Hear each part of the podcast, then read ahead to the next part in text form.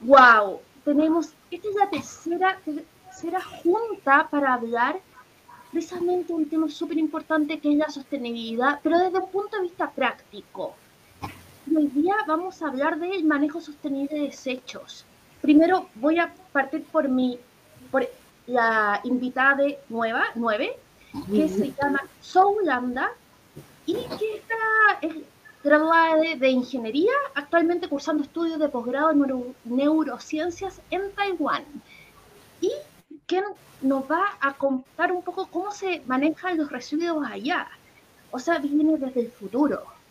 Eh, y de nuevo con nuestros amigos que realmente son la columna vertebral de, este, de esta iniciativa, que es eh, de sostenibilidad, que es Jorge Harris Juve, ecologista, ingeniero civil especializado en desarrollo sostenible, y nuestro gran Oscar Astroza Natalí, médico veterinario, MBA académico y director de carrera de medicina veterinaria de la UDLA. Muy bienvenido. ¿Saben qué? Quiero partir por el principio, por el desayuno, porque yo sé que Jesús está desayunando o está soñando con alcanzar a desayunar y que Jorge se está haciendo un café. Eh, ese gusto, eh, esa necesidad de la vida, de la vida moderna, que, por la cual que en Rusia fue pecado porque tomar café eh, se condenó a muerte en un momento, sí que estás rompiendo muchos mandamientos, Jorge, en este instante. ¿Tiene impacto? Me imagino. Después de todo, eh, es algo natural que viene. ¿Qué, ¿Cuál es la verdad de la milanesa? Eh, ¿Qué pasa con el café? Bueno, un gusto a todos. hoy día estoy más relajado me puse mi polera de mi banda favorita, así que voy a traspasar ese, ese relajo con ustedes. Maravilloso. Buena, buena. Me gusta mucho Halloween, de verdad. Buena. Excelente banda. Y, para comenzar, hablando de, heavy metal y café, yo creo que, eh, bueno, para comenzar, el café obviamente, eh, lamentablemente podemos decir, que es el combustible del siglo XXI, el combustible mental que todos necesitamos en la universidad, en el trabajo, en cualquier lugar, antes de un recital, un rico café para recobrar energía, pero lamentablemente su acceso o su facilidad de acceso ha generado que eh, genere desperdicio. Más que en, los procesos, que obviamente después podemos hablar de, los procesos de los alimentos, que quizás podríamos haberlo tocado en, en el tema de agua o en un futuro también lo podríamos hablar, es cómo nos llega a nosotros cómo se nos entrega el producto y muchas veces para hacernos la vida más fácil viene en recipientes que lamentablemente luego son desechados y, como, se, como se denomina muchas veces vienen en, en, en, presentaciones de un solo uso, ya que tú la ocupas una vez y no la ocupas más y esas presentaciones por lo general son de plástico. Y sabemos que el plástico es dañino. Sabemos que el plástico lamentablemente se demora mucho en degradar y, en su producción también genera otros contaminantes que vamos a hablar, seguramente vamos a tocar acá. Así que yo creo que comenzando eso, eh, sería bueno entrar en el mundo de los plásticos, no sé qué opinan, y tocar algo bien interesante, la, la, ley que se aprobó hace poco de los plásticos de un solo uso, que es la que fue impulsada por Océano Libre de Plástico. Yo creo que es una excelente iniciativa. Eh, es un paso más que estamos dando como país eh, a Latinoamérica, pero obviamente es un paso, pero falta mucho. No sé qué opina. Yo creo, que, yo creo que acompañando tu introducción, creo que también hay que celebrar eh, la aplicación de la ley REP, que ya eh, comienza a, a, aplicarse y esperemos que los resultados se vean también pronto. Eh, claro, como bien dices tú, esto viene de la mano de la ley de prohibición de plástico de ingreso de plásticos de un solo uso al país. Eso da mayor fuerza al reciclaje. Eh, y es posible que muy, muy, muy prontamente, ojalá todo va a depender también de los gobiernos, no creo que en materia de desarrollo sostenible y medio ambiente haya mucho disenso en realidad pero aún así, eh, hoy día se está trabajando en una ley red de orgánicos, por decirlo de alguna forma, eh, que intenta buscar darle mm, una solución energética a eh, los desperdicios de la feria y de las, de las personas pero los desperdicios orgánicos.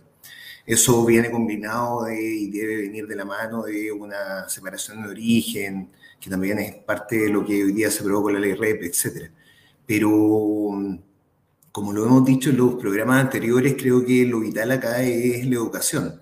Eh, podemos ver millones de ejemplos. Eh, pronto va a salir un estudio del GORE con Subdere y, eh, y las asociaciones municipales y, otros actores de otros países, también entiendo que austriacos y alemanes, eh, que busca solucionar el problema país, digamos. Eh, pero esto con leyes finalmente no, yo creo, a mi modo de ver, digamos, como, como usuario y como defensor del medio ambiente, no trae soluciones al corto plazo, sino más bien al largo plazo, porque vienen, necesitan de un acompañamiento de educación social muy fuerte, que generalmente no viene con las leyes, no viene con el presupuesto de las leyes. Las leyes en general se aprueban con más buenas intenciones que plata por el sistema que tenemos hoy día. Digamos, el Poder Legislativo presenta la iniciativa de ley y el Ejecutivo el encargado de financiarla.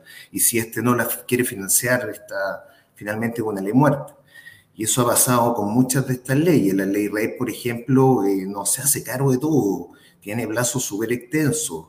Eh, podríamos avanzar mucho más rápido en cambiar leyes que hoy día eh, afectan directamente a, la contaminación doméstica, como, son las ordenanzas municipales, etc. Pero yo soy un creyente que esto, es que no viene acompañado de una política, digamos, de una convicción eh, entera del gobierno y de la ciudadanía, esto no pasa. Creo que la ciudadanía está súper convencida. Eh, yo, al, no sé, eh, me gusta escuchar a la gente y, siempre cuando todo lo que he escuchado en el último tiempo son cosas que me dan, me dan fuerza para seguir en esta lucha, porque finalmente es una lucha tratar de vivir mejor, hacer que todos vivamos mejor. Pero, no sé, me gustaría ver cuáles son las políticas de Estado que ustedes, como más politólogos, eh, y Sou, que está viviendo una realidad que es de, como bien dijo Beatriz, de 20 o 30 años más, eh, nos pueda mostrar y ver cómo, porque mucho el papel aguanta, digamos. Eh, el otro día escuché un, estudio que dice que, que y es real, ¿ah? que, pero después les voy a decir las condiciones, que efectivamente eh, la mejor zoonosis o el mejor control de plagas adecuado a los animales de cuatro patas como los perros y gatos era la cubana. Eh, porque tenían todo un seguimiento, rastreo, excelente, bla. Y luego me mostraron el estudio, que dije, pero ¿cómo? Es imposible esto, esto. Eh, Cuba ni siquiera tienen un rastreador total de las personas que viven. Y efectivamente, era un súper buen programa, pero que en, la práctica eh, los resultados son simplemente inaplicables. Ellos efectivamente hicieron algo así como una chipiatón, pero en, mucho, en muchos lugares lo que hicieron fue, francamente, eh, eliminar a los perros vagos y, los que quedaban, eso eran los chipeados.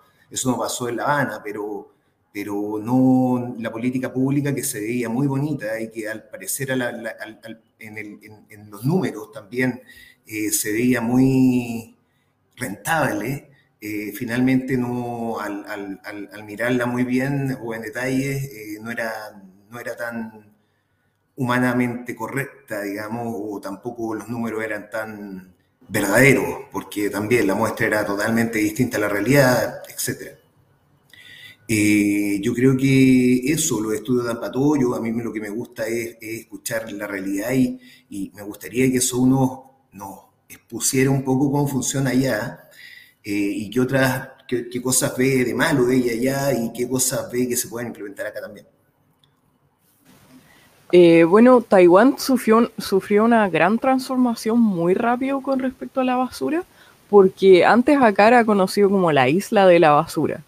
Es un país tropical Entonces tú te imaginarás que teniendo la basura en las calles llegan las ratas, las cucarachas. Propicio, para, para, el desarrollo de cualquier tipo de, de plagas. Sí, sí, exacto. Entonces, no era solo como la contaminación visual y uno decir como, uy, que está cochino acá, sino era que también había muchas plagas asociadas. Em, y lo que hicieron fue hacer responsable a las empresas. Eh, cuando producían una cosa tenían que asegurarse que el empaque fuera reciclable. Entonces, por ese lado ya te aseguráis de que no hay cosas que se van directamente a la basura. Y por otro lado, responsabilizaron al consumidor porque acá, eh, cuando pasa el camión de la basura, es distinto que en Chile. Pasa un camión eh, varias veces al día tocando una musiquita. Igual es, es medio apestoso como tener que estar como justo a esa hora y que suena la música y tienes que correr detrás del camión. Pero también acá las calles son súper chicas, entonces era eso o tener los dispensaderos de basura que se llenaban de rata o cucaracha. Entonces esa fue la, solución a la que llegaron. Tú sales y tienes una bolsa con tus reciclables y con la bolsa de basura. La basura la botas en unas bolsas especiales que cuestan un nuevo dólar taiwanés, que las tienes que comprar en el supermercado o cualquier como OK Market que haya, que acá están por todas partes. Y en el fondo ese es como el, mini impuesto que te ponen a botar la basura. Pero reciclar es gratis. Entonces, mm, por ese lado, eh, la basura que tú botas es solo lo que no se puede reciclar. Porque detrás del camión de la basura viene el camión del reciclaje, donde tú separas los residuos orgánicos, eh, separas los cartones, distintos tipos de plástico, Igual con respecto a los plásticos, yo tengo una reparación acá que muchas veces eh, todos los plásticos se botan juntos o no educan a la población con que tú tienes que lavar el pote del yogur o el, la, botella de la Coca-Cola que no puede ir con residuos de comida. Ahí soy bastante ignorante y no... Igual como, como reciclaje, si quieras uso, por ejemplo no te lo traslada como, por ejemplo, en otros países que te pasa una multa, por ejemplo. Si que tú botas, no. eso vendría siendo basura. cualquier, cualquier material, digamos, mezclado con orgánico se transforma en basura.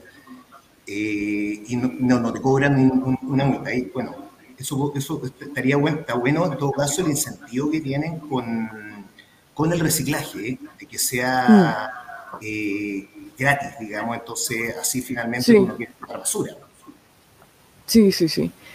Em, por ejemplo, cuando viví en Japón, ahí las cajas de leche o jugo te hacían cortarlas y lavarlas. Entonces, ahí no tenías ese problema. Uy, se me cayó la cámara.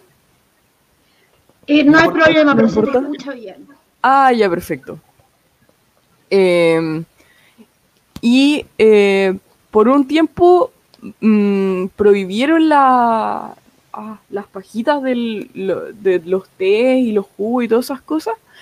Pero, ¿sabéis que ahí, ahí, yo encuentro que hay un problema de fiscalización? Porque, sobre todo cuando empezó el corona acá, porque acá el, corona llegó como un año más tarde, como en isla estaba todo cerrado, y de repente hubo unos problemas con unos pilotos y, y hubo, se desató el corona.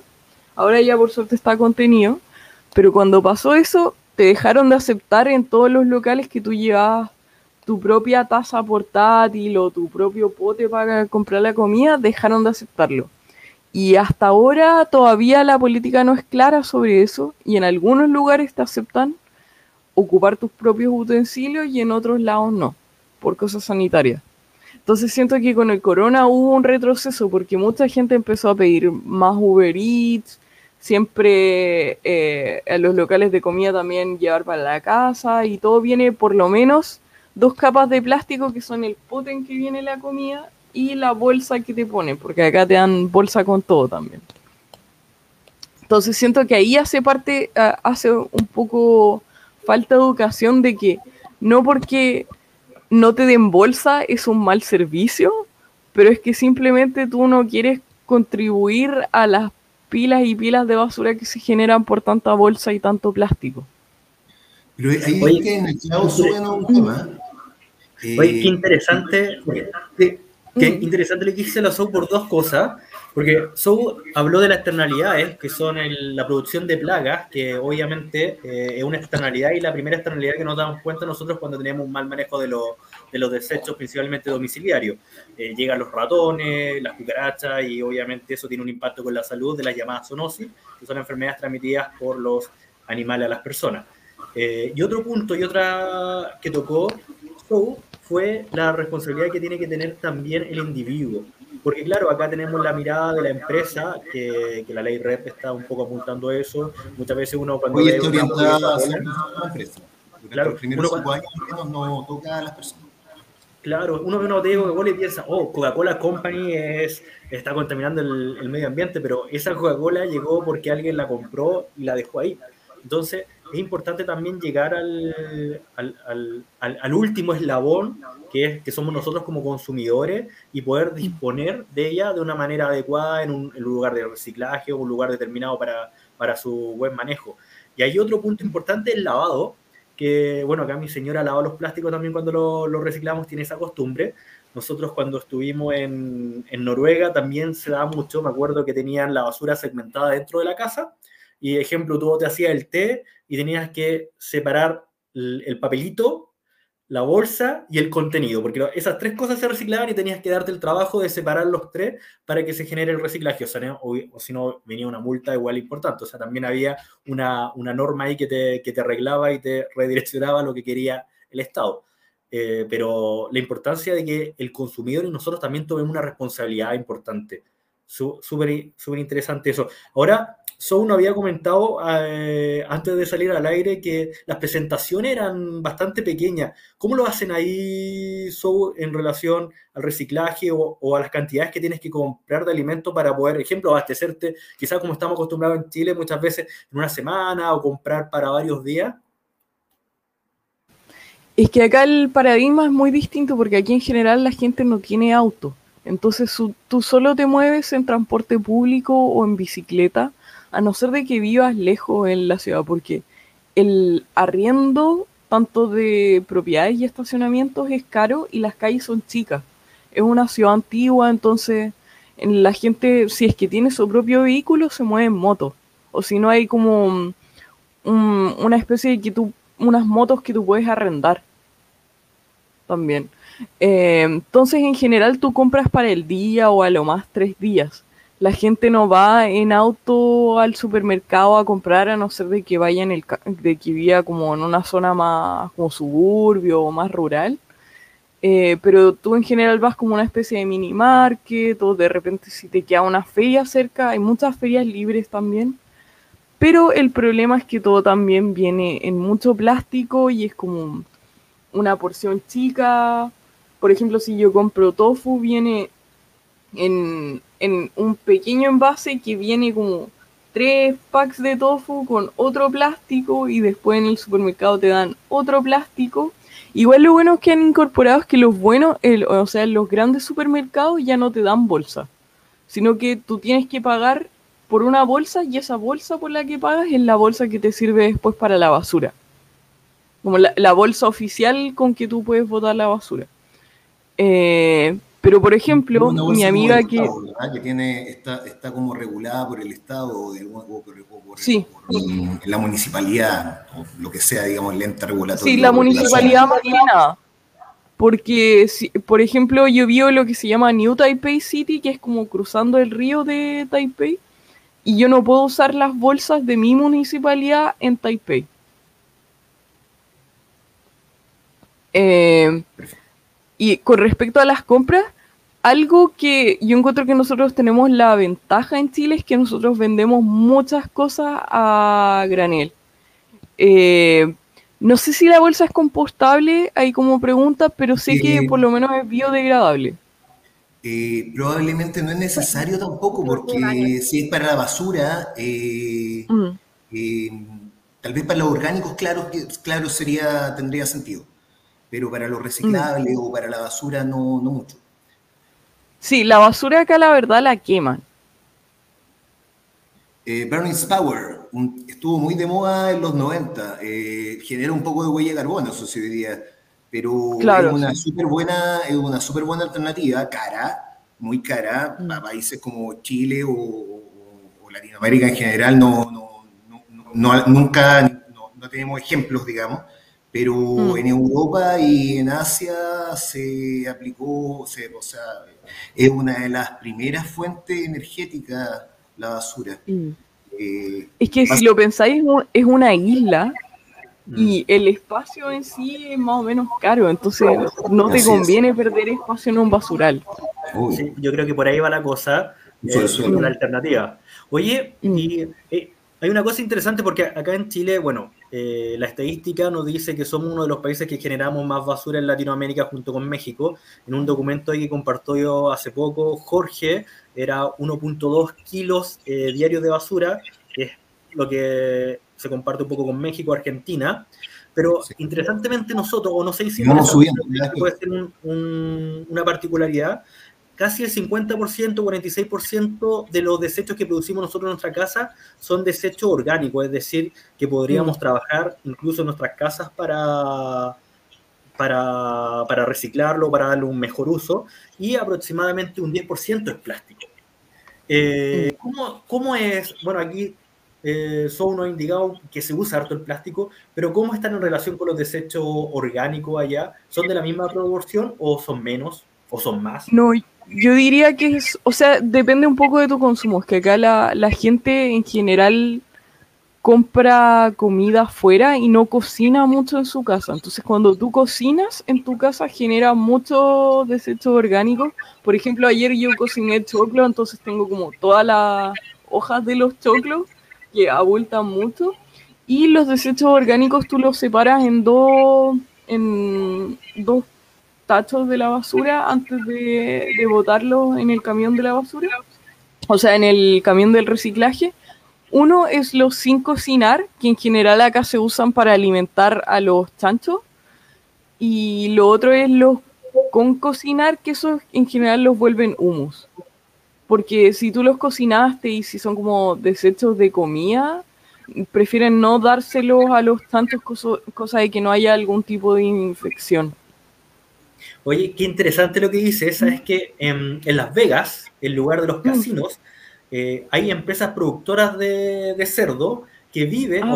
o, en realidad no viven, sino eh, mantienen la producción a través de los desechos de la comida de los casinos. Entonces, esas, ah. esas que uno ve en las películas de, de tenedor libre, donde la comida abunda, eh, todo mm. eso que sobra va a las empresas productoras porcinas, donde ustedes saben que Las Vegas es un desierto y por, eh, por razones obvias, producir alimentos para los animales carísimos, si es que se llegara a hacer, mm. entonces ocupan esa forma. Y es una forma que se ha estado investigando en la universidad, eh, por lo menos donde yo trabajo, ya algunos académicos han intentado hacer algunos estudios para usar, ejemplo, los desechos de, poda del pasto de los mm. parques para alimentación de ganado. Eh, también hay otros estudios de otros colegas y otros profesionales que ven los desechos de las ferias, están evaluándolo para alimentación de animales. Pero lamentablemente, y aquí quizás Jorge nos podría guiar un poco, los contactos o las acciones que hacen las municipalidades muchas veces entorpecen o, no dejan llegar estos acuerdos público-privados eh, y que lleguen a un buen puerto, porque la idea está y la experiencia están. Por ejemplo, ya uno dijo que, que hay una idea y se practica un poco ahí en Taiwán, en Las Vegas también ocurre, en Nevada. No sé qué podría, qué opináis, Jorge, que tiene más conocimiento. te, cuento un poco de la institucionalidad también de la basura hoy día, es lo que hay, digamos, en Chile. En Chile la basura está delegada 100% a las municipalidades. Eh, eh, una de las únicas funciones obligatorias que tiene por ley la municipalidad es mantener limpio eh, el entorno urbano, por lo tanto la basura. Eh, recoger la basura. Esto no necesariamente tiene que ser eh, gratis como es hoy día o mm, pagado a través de las contribuciones, como en las comunas del barrio alto. Esto en realidad podría ser, de, pues, las comunas podrían eh, licitar esto y que lo cobre un privado, etc. El problema es que los alcaldes viven de votos Entonces no les conviene tampoco eh, innovar de esa forma. Eh, y las comunas ricas no necesitan hacerlo, ¿te fijáis? Entonces no hay incentivo. Eh, lamentablemente, para, para hacer estos nuevos cambios que existen en otros países, tiene que existir la, la voluntad política y también la voluntad contractual. Eh, en la mayoría de los casos de las comunas, los contratos son de 4 a 8 años, incluso 12 años en algunos eh, casos particulares. Y hay que esperar a que se venzan esos contratos para poder hacer una renovación o hacer un sistema mejor. El problema es que cuando se vencen esos contratos, justo eh, podría pasar que estén en periodo de campaña y tal vez una mejora a largo plazo, como sería cambiar el sistema, es menos rentable que una mejora a corto plazo, como sería regalar eh, eh, tachos de basura, ¿cachai? Eh, y, pucha, no sé, mira, para mí el, sentido es súper perverso, pero creo que hoy día la tecnología más que nunca está para poder hacer lo que queramos. efectivamente podemos ocupar la basura para generar energía, eh, el Bernie's Power es una realidad y funciona en, la mayoría de los países escandinavos, incluyendo ciudades en Alemania y, casi toda Austria, eh, también en, en, Japón eh, y, en, Australia. no sabía si en Taiwán, en realidad no conocía la, realidad exacta de Taiwán porque Taiwán es, una, es una ciudad muy compleja pero, pero existen, existen realidades comparadas que efectivamente hacen pensar que esto es súper fácil de aplicar. Eh, yo creo que hoy día sí. Eh, yo creo que hace un par de años era medio imposible eh, porque mm, no había la presión pública. O sea, hoy día yo creo que todos preferimos tener un sistema de recolección sostenible de residuos a que nos regalen un, tacho de basura bonito con la cara del alcalde, ¿te? Creo que hoy día se valoran, se valoran otras cosas que antes no se valoraban. Y antes, de verdad, antes era mucho más rentable el tacho de basura, o el regalito, o el llavero, o lo que sea. Eh, la gente está tomando más conciencia y se, está preocupando. Eh, lo que tú dices, Sou, eh, que pasa en, en Taiwán, eh, acá, pucha, sería soñado, pues, ¿te fijáis? Tú tenías una crítica al plástico ahí o que tal vez no, no, la cultura no lava mucho algunos plásticos, eso sería ideal acá. Nosotros en Chile eh, reciclamos cerca del 10%, y eso en las comunas más ricas, digamos, acá en Santiago. Eh, la mayoría de, los desechos efectivamente son orgánicos, pero no son tratados de ninguna forma. Hoy día existe, existe aparte de quemarlo, existe la biodigestión, el compost, eh, la lombricultura, etcétera, etcétera, etcétera. Eh, el material, el material de, desecho eh, de, rama y, más agrícola podría también servir para hacer pellet o para otra, otros sistemas de biodigestión ahí está la tecnología, ya no está tan cara, digamos, ya se está, está más probada, entonces ya, y además la opinión pública está más exigente. Yo creo que hoy día, con el gobierno que salga, digamos, eh, es esperable un, cambio a ese nivel, a, los niveles que, que se ven en, en, Europa o en, o en Asia, eh, en Asia pudiente, no sé cómo decirle, en Asia libre. Eh, porque la verdad es que eh, es preocupante eh, el nivel de contaminación que hoy día se genera y el nivel de, aunque no se genera la contaminación, el nivel de desperdicio de toda esa materia prima que significa el plástico de posible reciclaje o, reciclables en general, vidrio, cartones, neumáticos, etcétera, no solo los que contempla la ley REP, sino todo, efectivamente todo lo todos los, residuos, eh, si no son orgánicos, son, son reciclables eh, o reutilizables.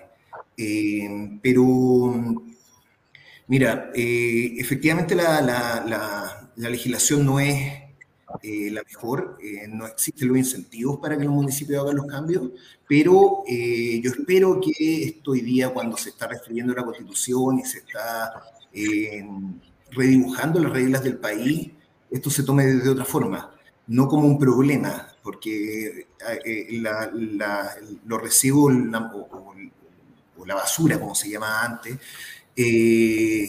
son, son, son una solución, son una oportunidad tremenda.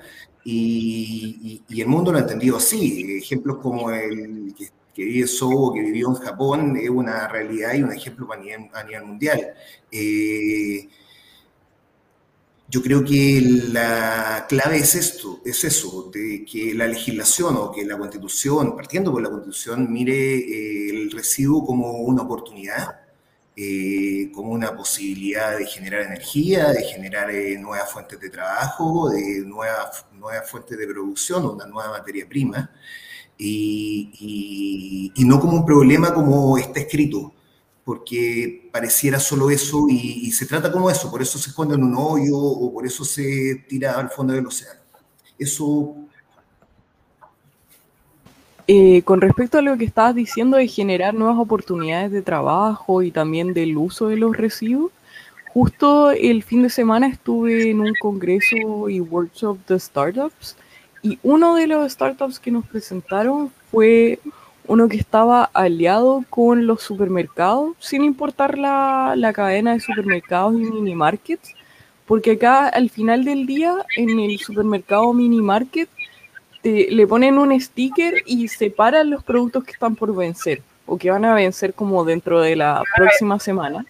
Entonces, uno que son más baratos y tú como consumidor puedes ir y agarrar la bolsa de manzanas que está como media machucada o quizás como está un, poco pasada de su mejor época.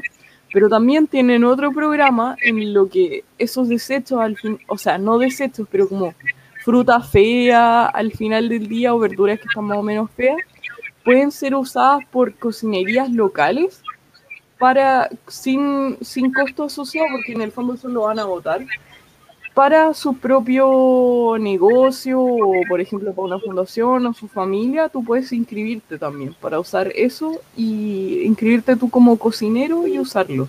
Entonces ahí también tienen un convenio los supermercados con la comunidad local. Oye, qué interesante eso, porque si uno empieza a analizar, ejemplo, eh, habíamos comentado, había comentado que el casi 46% de la...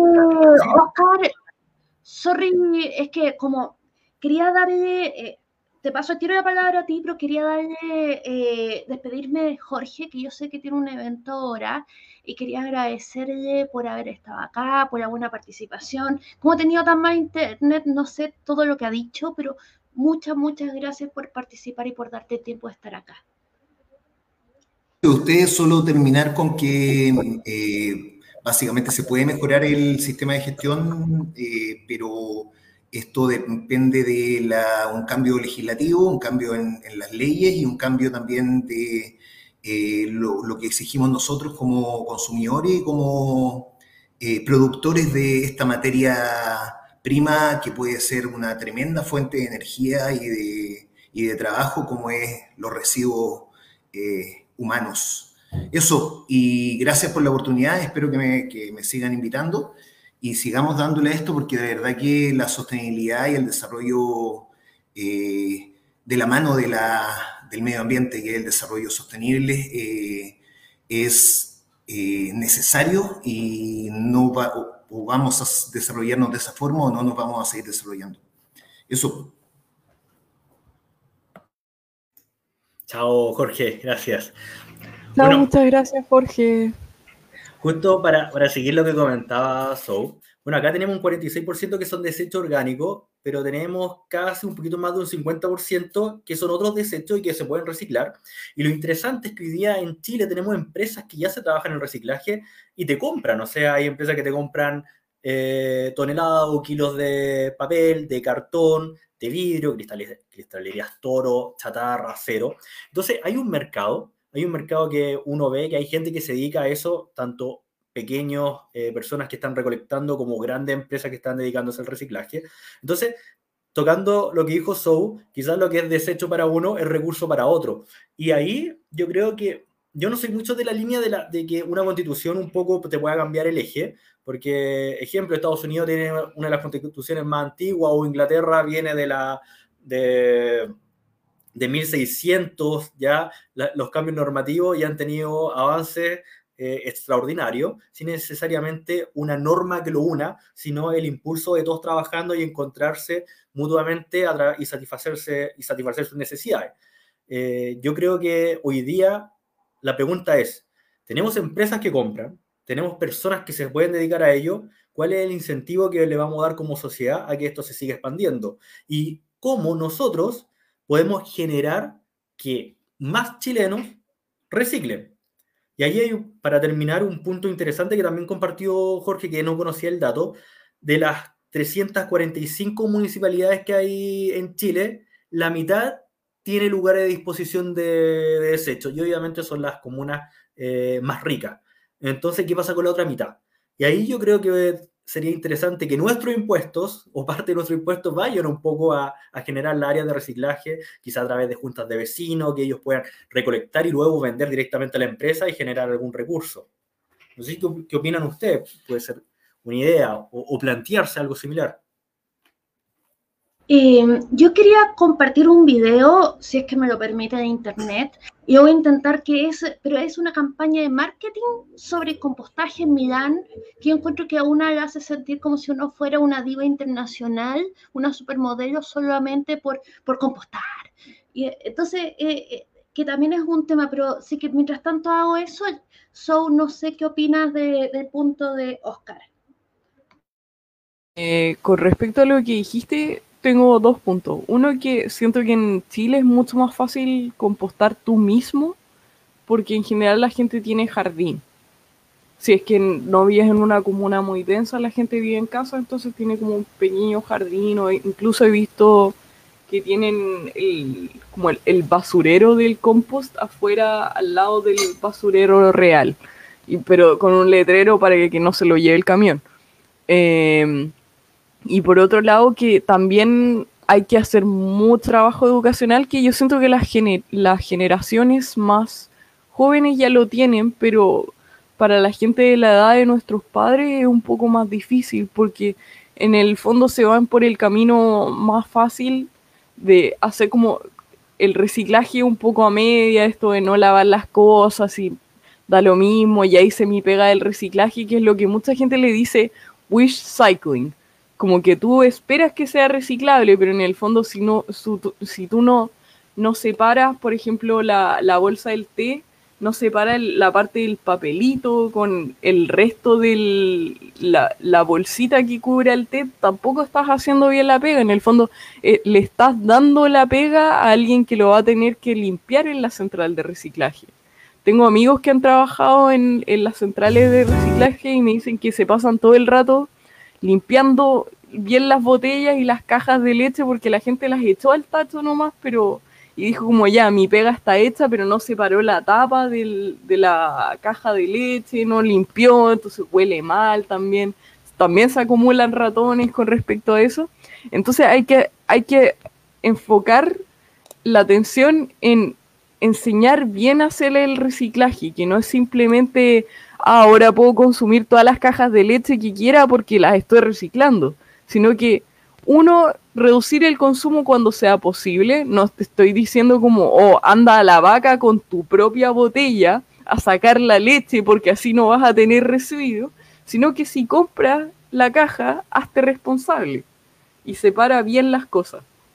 Entonces siento que por ahí hay que hacer una mayor pega de educación pero por otro lado sí que las generaciones jóvenes se está haciendo, porque al menos cuando yo estaba en el colegio ya había una unidad de reciclaje en ciencias naturales.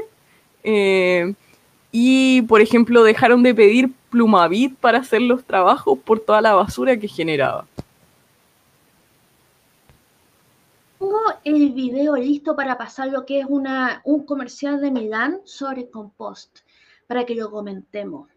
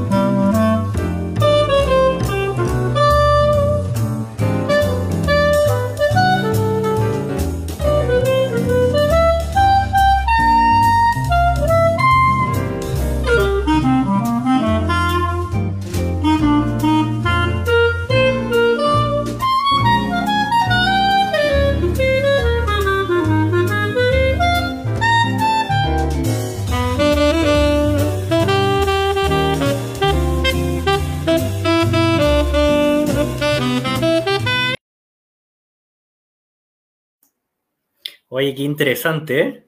Te pasaste Bea con el video. La gracia, eh, esto venía explicado afuera, pero que todas las bolsas son compostables mm. y que resulta que, eh, y al parecer, entonces tú tiras ahí toda la, eh, toda la comida, digamos, se lo llevan, lo procesan como compost de manera anaeróbica, con eso lo llevan a los campos, pero también tú como ciudadano tienes derecho a retirar una bolsa llena de compost para tus plantas. Entonces, como que toda la sociedad disfruta de, los beneficios.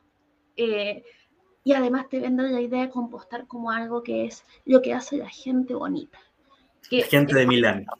La gente que se viste bien. Oye, me, me trajo a la, a la memoria también que entre el 100% de la basura que nosotros generamos como país, el 2% es lodos, que vienen principalmente de, aguas negras, que son el agua de alcantarilla.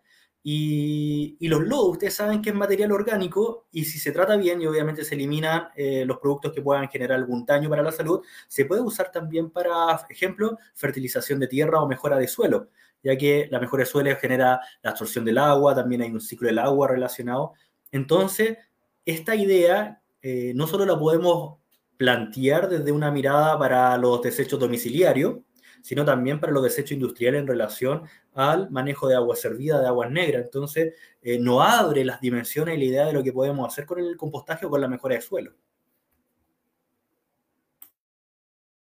Realmente, o sea, las posibilidades, si acá se requiere buena voluntad, coordinación y capacidad de innovación hay mucho que se puede hacer, no tenemos por qué estar cubierto de basura, no es necesario. Y también yo creo que hacerle más fácil la vida al consumidor.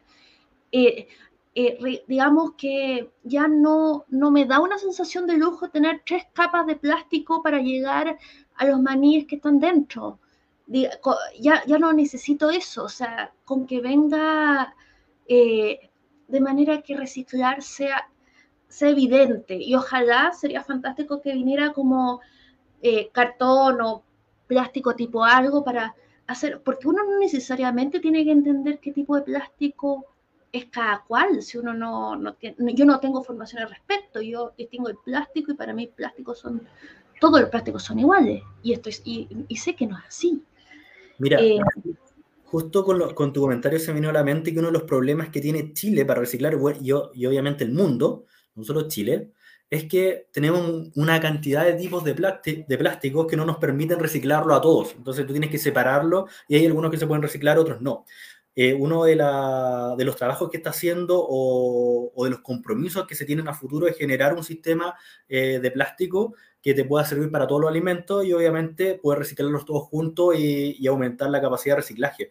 Pero hay otra cosa interesante eh, y que comentó Sou que esto con la pandemia hace que tú pidas más comida para de delivery, de ejemplo Uber Eats acá en Chile o, o, allá, es que hay empresas ahora que se están ofreciendo productos que ya no vienen en plástico, si, vienen, si no vienen en productos de cartón que simulan ser un, eh, un, plástico. Yo acá cerca de mi casa tengo una empresa de sushi, a mi señora le encanta el sushi, entonces tenemos que pedir sushi por lo menos una vez a la semana y no pizza como me gusta a mí. y, y, viene el sushi en cartón.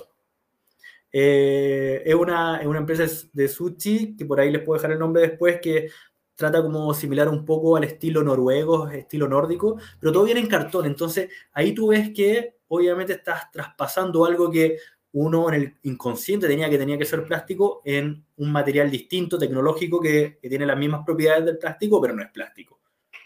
Y una contribución ahí, obviamente, de los innovadores y, del sector privado a, a, mejorar la calidad de vida a través de prestarte servicios que obviamente tengan conciencia ambiental. Acá lo que hicieron para que fuera más fácil reciclar los envases de plástico es que como responsabilizan a la misma empresa de crear productos que sean reciclables, lo que hicieron es que en general no ocupan más de tres distintos tipos de plásticos en un empaque de un producto. Entonces, por ejemplo, el, pote que yo hablaba del tofu tiene como una película de, de alusa, por así decirlo, donde dice como y la información nutricional que tú se lo sacas y ese es un tipo de plástico que se puede reciclar y el otro que es el, pote en sí. ese plástico blanco, no transparente. Eh, pero en general no vas a encontrar que tengan más de tres tipos porque como ellos mismos se tienen que hacer responsables después de que su producto sí o sí pueda ser eh, reciclable o les van a pasar una multa, no van a incorporar siete tipos que tú tengáis que sacar la esquinita y después cortar otro pedazo, más o menos hacer un art attack para poder deshacerte de eso. Y eso es cómodo, sobre todo cuando uno, bueno, los sobres que vienen con un plástico que uno tiene que desarmarlo. Eh, se pueden crear cosas, se pueden mejorar y, digamos, y hacer que, el reciclaje sea más intuitivo y fácil. Eh, porque yo no culpo a la gente cuando, cuando es difícil. Afortunadamente en mi edificio tenemos una zona de reciclaje, entonces nosotros metemos todo en una bolsa y ahí en el punto de reciclaje separamos, porque no tenemos para siete bolsas, no hay espacio. Entonces, y separamos en el punto de reciclaje. Eh, igual una cosa que decía, eh, que, decía Jorge, el tema de que uno no sabe si después lo juntan todo con la basura, yo espero que no. Y durante la pandemia hubo un tiempo que se dejó de reciclar a nivel de, eh, del municipio, por este, eh, porque ahí con la pandemia hubo mucho, mucho vuelta de los plásticos de un solo uso, la mascarilla, partiendo por ahí. Entonces, eh, pero nosotros en el edificio decidimos, decidimos seguir obligando a, reciclar. O sea, como comunidad, llamar al gallo, señora, usted no ha bajado su reciclaje, digamos, o, porque si lo deja...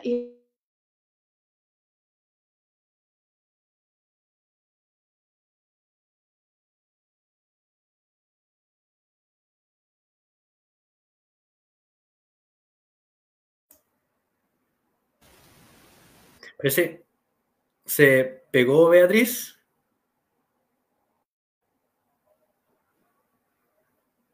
Tuvo el problema con la internet nuevamente. Mm, pero, pero, ah, perdón. Bueno, lo que yo quería decir finalmente es que a pesar de que ya no funcionaba, no queríamos destruir el aprendizaje, lo acostumbrado que habíamos tenido a la gente. Insistimos, insistimos, e insistimos, hicimos como que se reciclaba, aunque al final terminaba toda la basura, para no deshacer el aprendizaje conjunto de la comunidad que costó años. Eso. Sí, yo creo que el tema va por ahí, lo que decís tú, el aprendizaje y, tomarlo como cultura. Lamentablemente, no en todos los lugares hay lugares cercanos para reciclar. La idea primero es que haya lugares o, áreas donde la gente sepa y les, queda, les quede cerca para poder reciclar y hacer un reciclaje continuo. Lo otro, importante también, es tener la conciencia de qué reciclo y qué no reciclo, y ahí, como decía So, lavar los productos, o tener nuestra, en nuestra propia casa muchas veces, eh, dejar los lugares específicos para reciclar, para acumular y para después disponer y llevar a los centros de reciclaje. Y lo tercero también es la organización civil privada, las juntas de vecinos, los clubes de adultos mayores, los Boy Scouts o todas las agrupaciones eh, civiles que podemos tener en la sociedad, comenzar a instaurar esta mentalidad de reciclaje y ver que el reciclaje eh, es una forma de generar recursos, quizás no te va a volver rico, pero obviamente un club deportivo puede reciclar cartones, metales y entregarlo a las empresas que lo compran y podrían financiar fácilmente sus camisetas o algún implemento deportivo, así los grupos de adultos mayor. Entonces yo creo que están las oportunidades, tenemos que, eh, como política pública, eh, a través de estos medios masificarlo e indicar que está la alternativa y, que se genere la organización social y también invitar a todos a que sean parte del reciclaje y comiencen a pedir autoridades que eh, ya, como dijo Jorge, no le entreguen el tazón o, la bolsita con la cara de ellos y se, y se comiencen a generar lugares para, para poder disponer de nuestros propios desechos.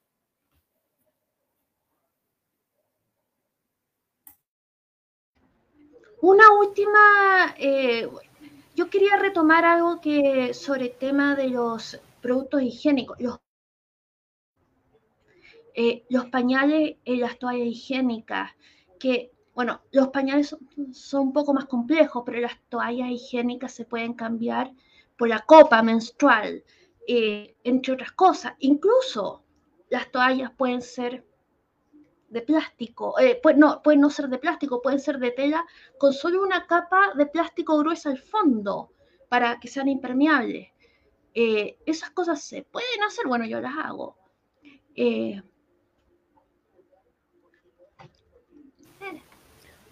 Eh, muchas veces lo que genera fricción en el caso de, la, de los productos menstruales es uno, la educación con respecto a la copa menstrual, la gente que más o menos tiene el mito de que va a dejar de ser virgen si es que ocupa la copa menstrual, lo que obviamente no, no hace sentido.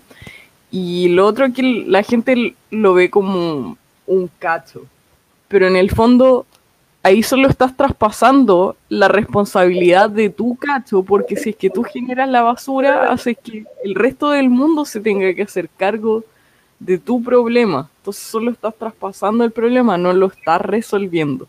Entonces es un poco eh, un tirón de orejas para la gente que dice como, ah, no, no, mucho trabajo, ocupar productos reciclables. En el fondo tú siempre estás pateando la pelota si es que no, no te haces cargo. Entonces un llamado a que la gente se haga responsable de no simplemente votar las cosas y decir como hasta acá llegó mi problema, estoy listo, puedo continuar, sino que eh, eliminar el problema de raíz usando productos que se puedan usar múltiples veces y que también hay, un, hay una ventaja económica asociada y de conveniencia, porque si uno ocupa la copa menstrual, no te pasa de repente que, oh, tengo que salir a comprar urgentemente toallitas sanitarias, sino que siempre lo vaya a tener ahí disponible. O sea, yo tengo la misma copa hace 15 años, eh, hmm. digamos, y me costó 15 lucas. Si tú lo piensas, lucas al año de, eh, o sea... Exacto, sí. Yo he ahorrado muchísimo dinero, muchísimo dinero. Mm. Claro, entonces al final es, yo ahora yo siento que es indecente usar lo otro. Eh, lo otro se, se guarda mm. para los viajes en avión y cosas así donde...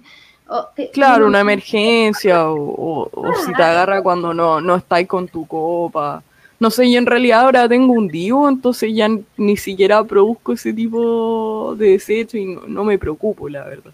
Pero, pero cuando, cuando efectivamente menstruaba, ocupaba la, la copita y solo ocupaba otros productos cuando de repente me llegaba la regla y no estaba en la casa. Pero también, también lo sentía como, oh, estoy produciendo todos estos desechos que además son biohazard, sí. Claro, con culpa porque además mm. tienen mucho cloro, porque no son productos que son naturalmente blancos, están blanqueados con cloro. Exacto. Y esa cuestión no es muy buena contra la piel, al contrario.